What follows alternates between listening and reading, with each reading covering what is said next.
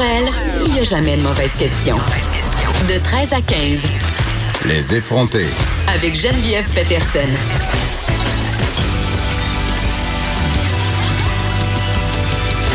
Cube Radio. Salut, bienvenue à l'émission. Impossible de ne pas faire euh, un retour sur ce que je nommerai désormais le Gabriel Bouchard Gate. Madame Bouchard, peut-être future ex-présidente de la Fédération des femmes du Québec. Est-ce que la FFQ devait perdre son financement? On sait que hier, le ministre du Travail, euh, si on veut lancer un, avertissement très, très clair à la FFQ, et il est allé d'un commentaire, et là, je paraphrase, il a dit que les propos que tenus Mme Bouchard euh, sur les médias sociaux sont indignes de ses fonctions. Il a qualifié ces propos-là de totalement inacceptable. Et euh, je dois dire que je partage son avis ainsi que euh, l'avis de plusieurs personnes, si je me fie à ce que je vois circuler depuis quelque temps et dans les médias, que ce soit via plusieurs chroniqueurs ou sur les médias sociaux. J'ai pas été la seule à trouver complètement inapproprié le tweet de celle que j'ai baptisée à la blague.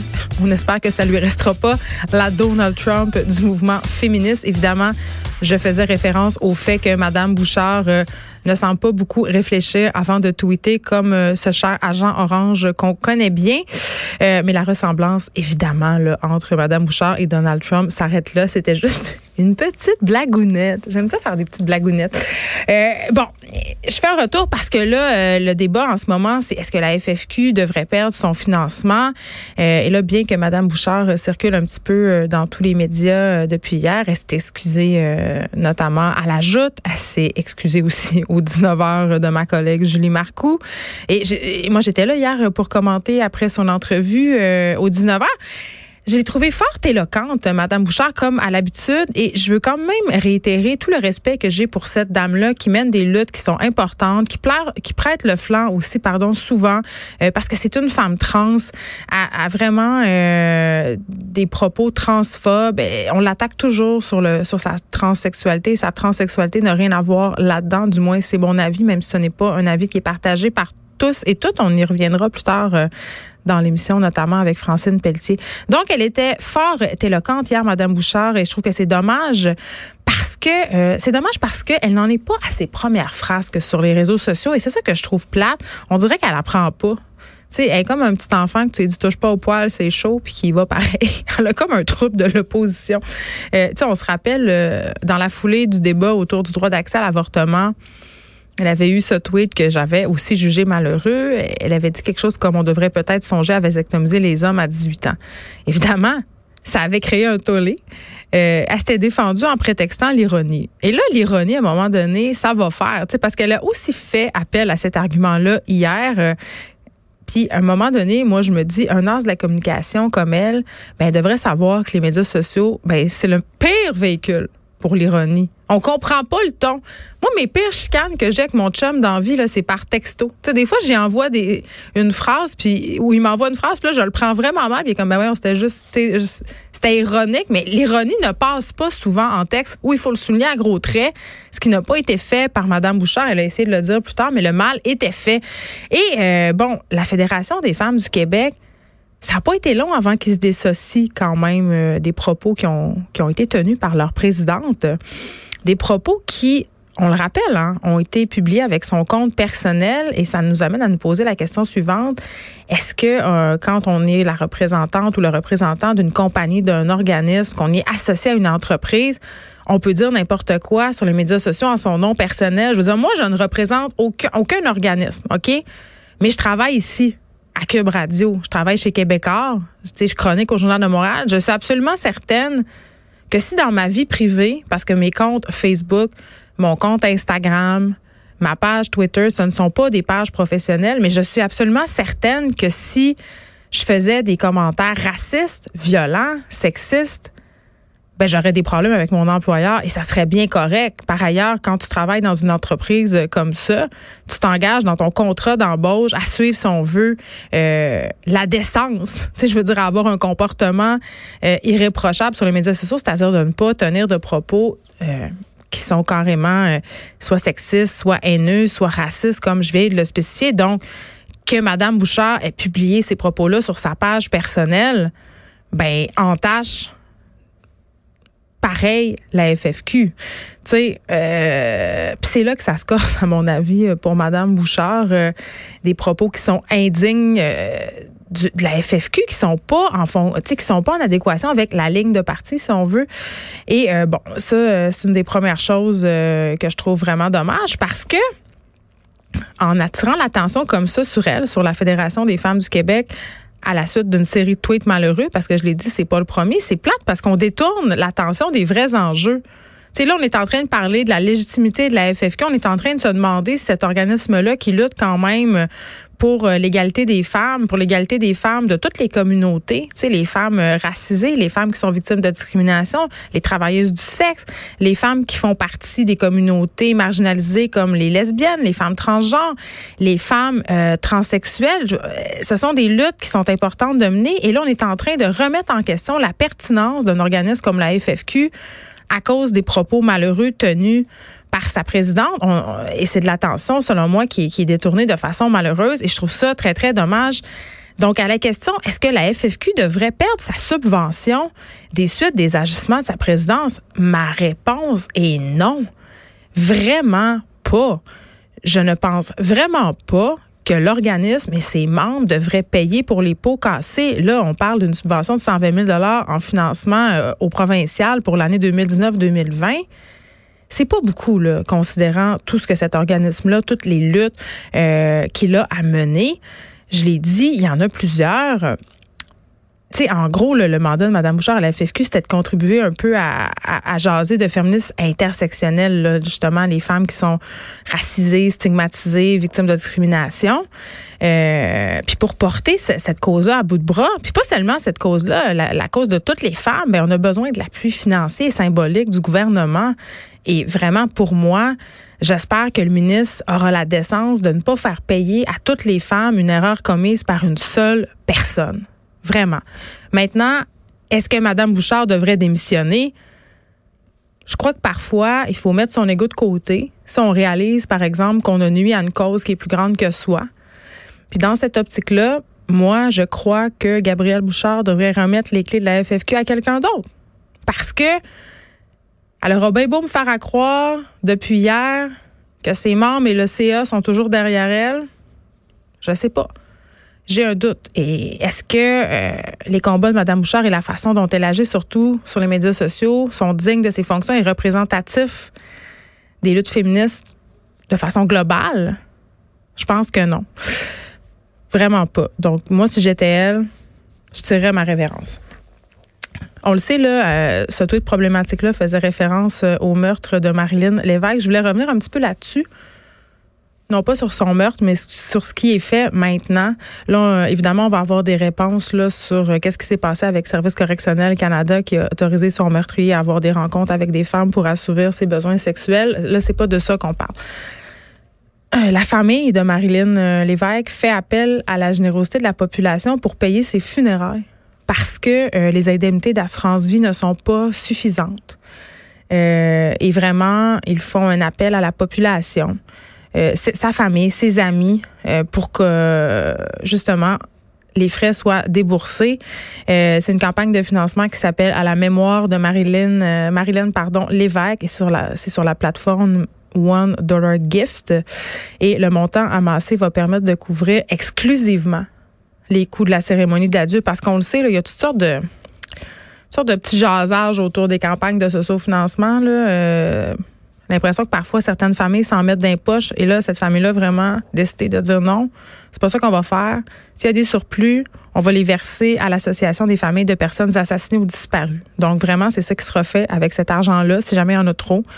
Et vraiment, ce drame-là vous a touché parce qu'à date, quand même, ça fait pas longtemps que cette campagne-là est en ligne, quelques heures seulement, euh, en début d'après-midi, mardi. Dès que la campagne a été mise en ligne, déjà 3100 dollars avaient été Donc, si vous avez envie de soutenir euh, la famille de Marilyn Lévesque, et de soutenir surtout, parce que je vous le rappelle, tous les surplus vont être versés à l'Association des victimes de personnes assassinées ou disparues. Vous pouvez aller sur la plateforme One Dollar Gift et euh, regarder à la campagne à la mémoire de Marilyn Lévesque. Aujourd'hui, à l'émission, on parle, on parle souvent de, corruption. Et est-ce que vous êtes déjà demandé pourquoi on voit aussi souvent des procès pour corruption avortés ou simplement des enquêtes qui semblent mener de nulle part? sais, euh, on a parlé plusieurs fois avec Jean-Louis Fortin ici à l'émission des enquêtes euh, qui sont difficiles à, conclure, des procès avortés, euh, entre autres à cause du fameux arrêt Jordan. Mais ça serait en gros parce que aussi ce genre de cas semble particulièrement difficile à gérer pour les procureurs de la couronne. Et on va faire un petit retour sur cet article-là du Journal de Montréal avec Jean-Louis Fortin parce que justement, c'est un défi auquel bon, on, se cogne souvent. Et je me demandais, tu sais, pour les journalistes d'enquête, puis même la police, là, qui en savent beaucoup sur certains cas, ils peuvent pas en parler, mais ils savent beaucoup d'affaires. Tu sais, quand, quand tu es journaliste d'enquête ou quand tu es dans la police, tu ramasses de l'information, mais c'est pas de l'information nécessairement euh, dont tu peux te servir. Et c'est plate parce que parfois là, parfois cette information-là, ben fait que tu le sais que certaines personnes sont coupables. Donc, quand tu les vois euh, échapper à la justice, en tout cas, moi, je me mangerai le front avec les dents d'en bas. J'ai hâte de voir si c'est le cas de Jean-Louis Fortin. Il sera là tantôt au début de l'émission, notre cher directeur du bureau d'enquête. On aura aussi Alex Dufresne, notre collaboratrice, parce qu'aujourd'hui, c'est la journée Belle cause pour la cause. Et là, je veux pas... Euh, on a déjà eu des discussions l'année passée sur est-ce que c'est une campagne légitime, Belle cause pour la cause? Est-ce que... Parce que, bon, Belle, c'est une compagnie qui fait des milliards de dollars et c'est aussi une compagnie qui est connue pour ses pratiques de gestion très, très douteuses. Il y a des compagnies, euh, des employés, pardon, de Bell qui, sont, qui ont fait des sorties pour dire que les ressources humaines étaient absolument catastrophiques et qu'au lieu de s'occuper euh, de belles causes pour la cause, de s'occuper des autres, autrement dit, Bell devrait s'occuper de ses propres employés. Donc, c'est pas, c'est pas ça le sujet. Moi, j'ai plusieurs bémols par rapport à Belle pour la cause, là, euh, Belle cause pour la cause. Le premier, c'est celui-là. Le deuxième, c'est que ça reste quand même une entreprise, ça reste une opération de charme, une opération marketing. Donc, c'est pour bien faire paraître la marque Belle. D'un autre côté, c'est quand même une belle initiative parce que ça permet à tout le monde de lire des témoignages, de, de, se sentir moins seul, les gens qui sont aux prises avec des problèmes de santé mentale.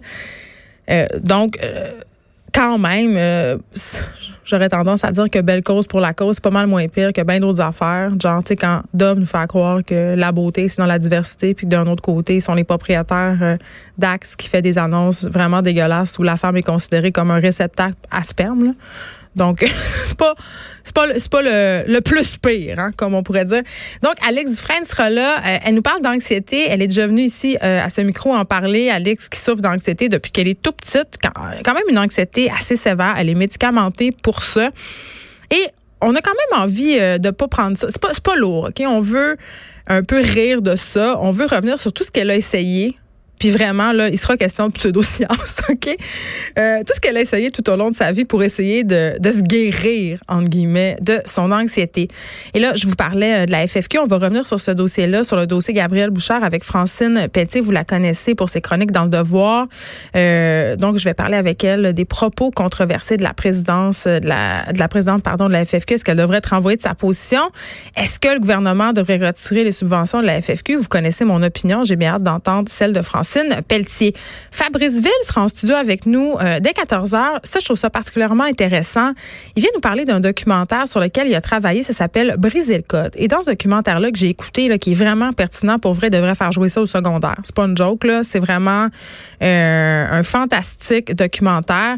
On aborde euh, dans ce documentaire-là comment les personnes racisées changent parfois la façon dont ils parlent, se comportent vraiment comme mettre un drap, un drap contour, une housse sur leur identité pour éviter d'être victime de discrimination, pour avoir plus d'amis au primaire. On va se parler de racisme dans la société québécoise. Puis je le sais, quand on entend ça, qu'il y a du racisme dans la société québécoise, on, est comme, on dirait qu'on ça nous tente pas. Sais, on est comme, ben non, on n'est pas raciste, on est super ouvert. Oui, mais il reste encore du chemin à faire. Et moi, la première, je regardais le documentaire, puis parfois, j'étais challengée, je me disais, aïe, aïe, OK, c'est vrai, même moi, des fois, je suis un peu raciste sans le vouloir. on a tous un peu des biais, on en a parlé souvent. Euh, vraiment, euh, ce documentaire-là, Briser le code, qui est à Télé-Québec, c'est à voir et on en parlera avec euh, Fabrice Ville tantôt. Soyez là. Si vous avez été tenté de visiter l'urgence, je sais pas dans quel monde ça tente de l'urgence, d'envie, hein, pas pour passer le temps. Quand tu es vraiment malade puis que t'en peux plus puis que tu te demandes quoi faire puis que ça fait 38 000 cliniques sans rendez-vous que t'appelles, ben ça se peut que tu décides d'aller à l'urgence parce que tu penses que tu as le coronavirus. si vous y allez à l'urgence, vous allez attendre longtemps. OK? Euh, on se parle de cette étude de l'Institut économique de Montréal euh, qui dit, en fait, qu'il y a 350 000 Québécois qui se seraient tannés d'attendre aux urgences euh, cette année, OK? Et qui sont juste partis. partis sans être vus, partis sans être soignés, partis sans avoir vu une infirmière au trinage. Donc, ils n'ont pas eu accès à des soins. Et ça, ça me préoccupe. On aura Élise Jeté aussi. Elle va venir nous parler de la série Netflix. Euh, je pense qu'elle est la plus populaire euh, auprès des ados en ce moment. En tout cas, ma fille et ses amis ne parlent que de ça. Et je dois dire que je suis assez contente parce que c'est une série qui porte sur l'éducation sexuelle. C'est très, très bien fait. C'est une série de fiction, c'est pas une série documentaire. Ça s'appelle euh, Sex Education. Elle va nous parler de ça. Et euh, ensuite, elle va revenir sur une récente page dans cinq minutes qui nous parle d'une nouvelle façon pour prévenir les complications cardiaques. Finalement, on se gâte. On va finir l'émission avec Émilie Ouellette. Elle va être en studio pour sa chronique Famille. oui, et ça va porter sur comment aborder certains grands enjeux avec nos enfants. Et euh, cette semaine, je ne sais pas si vous vous en rappelez, mais on a parlé, en fait c'est hier, j'espère vous vous en rappelez si on souffre un peu d'Alzheimer. Euh, je vous parlais des craintes de ma fille par rapport au coronavirus. Puis je le sais en ce moment dans la population, euh, surtout auprès des enfants, tu sais quand il se passe des choses comme ça dans l'actualité, que ce soit le coronavirus, que ce soit des attentats par exemple, que ce soit les, même les feux de forêt en Australie c'est difficile parfois d'aborder ces enjeux-là avec nos enfants et on ne sait pas comment le faire. J'imagine qu'Émilie euh, va le faire avec humour. En tout cas, moi, je vais attendre euh, ses conseils parce que, euh, bon, hier, j'étais assise à la table chez moi et ma fille, euh, ma fille Sophie, qui a 10 ans, vraiment out of the blue, m'a demandé, maman, est-ce que l'anorexie, c'est la grossophobie? Là, il est 5 heures et quart, là. On mange du pâté chinois. Je suis pas prête. Je suis pas prête. Alice, 13 ans, prend la relève. Elle dit, Sophie, je ne sais pas, mais je pense que peut-être en une certaine façon, ça pourrait en être. on voit, future politicienne en a. Pas vraiment de réponse, mais une ébauche de. Et là, moi, je dis, mais ma chérie, je, je pense que c'est une question à laquelle il faudra que je réfléchisse avant de répondre. Et mon fils de dire, mais la grossophobie, ça, c'est surtout en Asie. Donc lui, il avait mélangé grossophobie et coronavirus. Mais je vais prendre, euh, je vais prendre ces trucs à Émilie Ouellette pour parler euh, de grossophobie et d'anorexie euh, à ma fille Sophie, qui m'a vraiment bien surprise autour d'une assiette de pâté de Chine hier.